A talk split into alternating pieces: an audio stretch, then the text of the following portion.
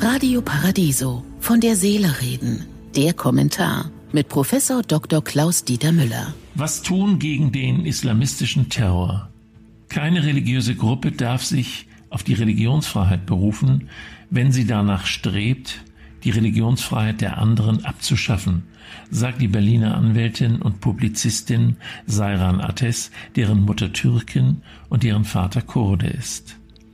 Die jüngst verübten Anschläge in Paris, Nizza und Wien haben bewiesen, dass niemand mehr sicher ist vor diesen Verbrechern.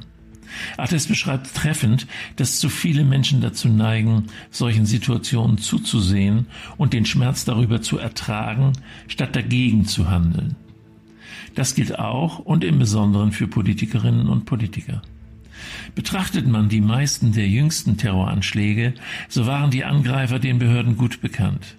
Sie hatten Vorstrafen, die sie in direktem Zusammenhang mit dem Terrorismus und dem Islamischen Staat brachten. Und die meisten waren gerade erst aus dem Gefängnis entlassen worden und wurden nicht weiter überwacht. In den meisten Fällen, so auch in Deutschland, sind unsere Behörden bei der religiösen Seelsorge in Gefängnissen komplett von externen Kooperationspartnern und religiösen Verbänden abhängig.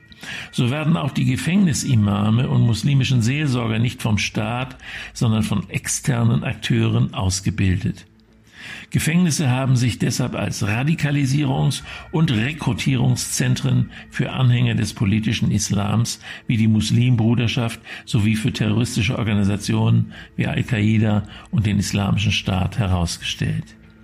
In den Niederlanden versuchen Sozialarbeiter und Sozialarbeiterinnen, die Extremisten aus der Szene zu lösen, indem sie ihnen bei der Jobsuche oder beim Umzug helfen.